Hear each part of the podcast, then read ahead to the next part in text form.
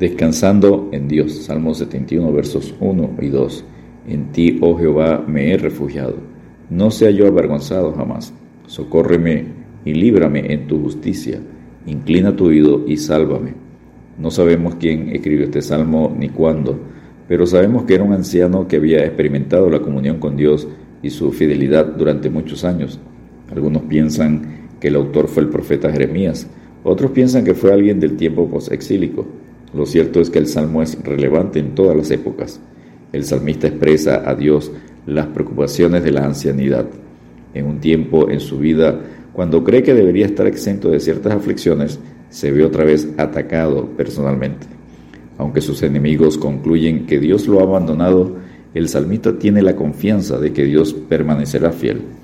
De generación en generación haré notoria tu fidelidad con mi boca. Salmo 89, verso 1, en su parte B. Número 1, clamor por protección y liberación. Salmo 71, versos 1 al 3. En ti, oh Jehová, me he refugiado. No sea yo avergonzado jamás. Socórreme y líbrame en tu justicia. Inclina tu oído y sálvame. Sé para mí una roca de refugio, a donde recurra yo continuamente. Tú has dado mandamiento para salvarme, porque tú eres mi roca y mi fortaleza. El salmista destaca la fidelidad de Dios a través de toda su vida. Por su larga experiencia con Dios desde su juventud, sabe que puede recurrir a Él continuamente. Al clamar a Dios en oración, la fe del salmista va creciendo. Al principio pide que Dios sea su fortaleza, pero al pensar en lo que Dios ha hecho continuamente, sabe que ya es su fortaleza y que ha mandado su liberación. ¿A quien ha mandado? El ángel de Jehová acampa alrededor de los que le temen y los defiende. Salmo 34, 7. Número 2. Dios ha sido fiel. Salmo 71, versos 4 al 6. Porque tú, oh Señor Jehová, eres mi esperanza, seguridad mía desde mi juventud. Salmo 71, verso 5. Qué riqueza. La experiencia con Dios durante muchos años. La respuesta del salmista es sencilla. Dios siempre ha sido fiel entonces de ti será siempre mi alabanza. Salmo 71, verso 6. Tú eres mi roca y mi fortaleza. Salmo 71, verso 3. Número 3. Queja y petición. Salmo 71, versos 7 al 13. El salmista explica la oposición de los enemigos. Ellos se aprovechan de su vejez y su debilidad. Están sorprendidos de cuánto ha aguantado él. La fe del salmista es evidente Aún en medio de su queja y petición, solo hablar del asombro de los enemigos hace volver su mente a lo que Dios ha hecho. Entonces empieza a alabar de nuevo a Dios. Sea llena mi boca de tu alabanza, de tu gloria todo el día. Salmo 71, verso 8. A través de la vida y también en la vejez, el que camina con Dios siempre tendrá nuevas experiencias que requieren nuevas entregas y dirigen a nuevos actos de confianza, de fe el salmista sabe que Dios no lo abandona, siempre lo ha rescatado, está seguro de que lo hará ahora y siempre. Mas Jehová está conmigo como poderoso gigante. Por tanto, los que me persiguen tropezarán y no prevalecerán, serán avergonzados en gran manera, porque no prosperarán. Tendrán perpetua confusión que jamás será olvidada. Jeremías 20:11 Número 4. Confianza y esperanza. Salmo 71, versos 14 al 16.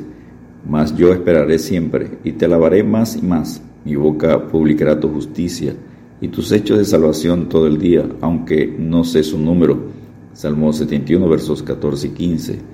La confianza y la seguridad del salmista va creciendo. Aumenta su alabanza y celebra la justicia de Dios. Vendré a los hechos poderosos de Jehová el Señor Haré memoria de tu justicia, de la tuya sola. Salmo 71, 16. La gloria de los jóvenes es su fuerza, y la hermosura de los ancianos es su vejez. Proverbios 20, 29. Número 5. Experiencias de victoria. Salmo 71, versos 17 al 19. Oh Dios, me enseñaste desde mi juventud y hasta ahora he manifestado tus maravillas. Salmo 71, 17 en la oración, con la petición y la reflexión, el salmista va recordando todo lo que Dios ha hecho en su vida, aún en la vejez y las canas. Oh Dios, no me desampares hasta que anuncie tu poder a la posteridad y tu potencia a todos los que han de venir. Salmo 71, 18. Pide que todavía pueda contar Todo esto a los jóvenes de la congregación y a sus hijos.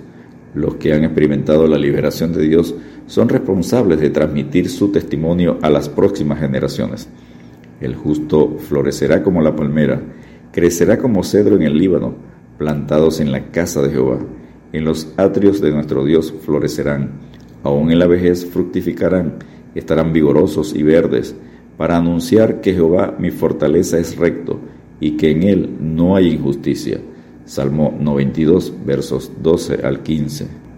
Número 6. Esperanza y alabanza. Salmo 71, versos 20 al 24. Asimismo yo te alabaré con instrumento de salterio, oh Dios mío, tu verdad cantaré a ti en, en el arpa, oh Santo de Israel.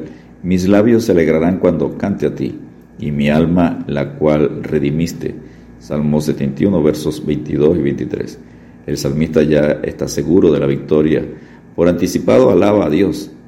En esta alabanza usará la lira, el arpa, sus labios, su alma y su lengua. Mi lengua hablará también de tu justicia todo el día, por cuanto han sido avergonzados, porque han sido confundidos los que mi mal procuraban. Salmo 71, 24.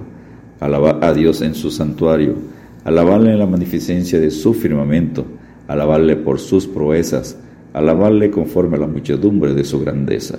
Salmo 150, versos 1 y 2. Descansemos en Dios porque corona de honra es la vejez que se halla en el camino de justicia. Proverbios 16, 31. Dios te bendiga y te guarde.